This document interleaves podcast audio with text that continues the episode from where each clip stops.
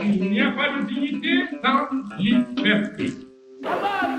Je vous demande à tous de ne reculer devant aucun sacrifice. Gloire éternelle au peuple qui lutte pour leur liberté. If it needs be, it is an idea for which I am prepared to die. Amandla. Amandla.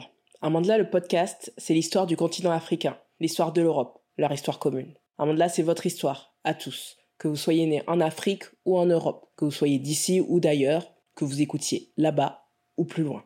L'important, c'est la lumière, de comprendre, parce que le savoir, c'est le pouvoir. Est-ce que vous vous êtes déjà demandé pourquoi les frontières des pays d'Afrique semblaient avoir été tracées à la règle? Pourquoi le français est l'une des rares langues à être parlée sur tous les continents? La signification que peuvent avoir les coiffures des femmes africaines? Bienvenue sur Amanda.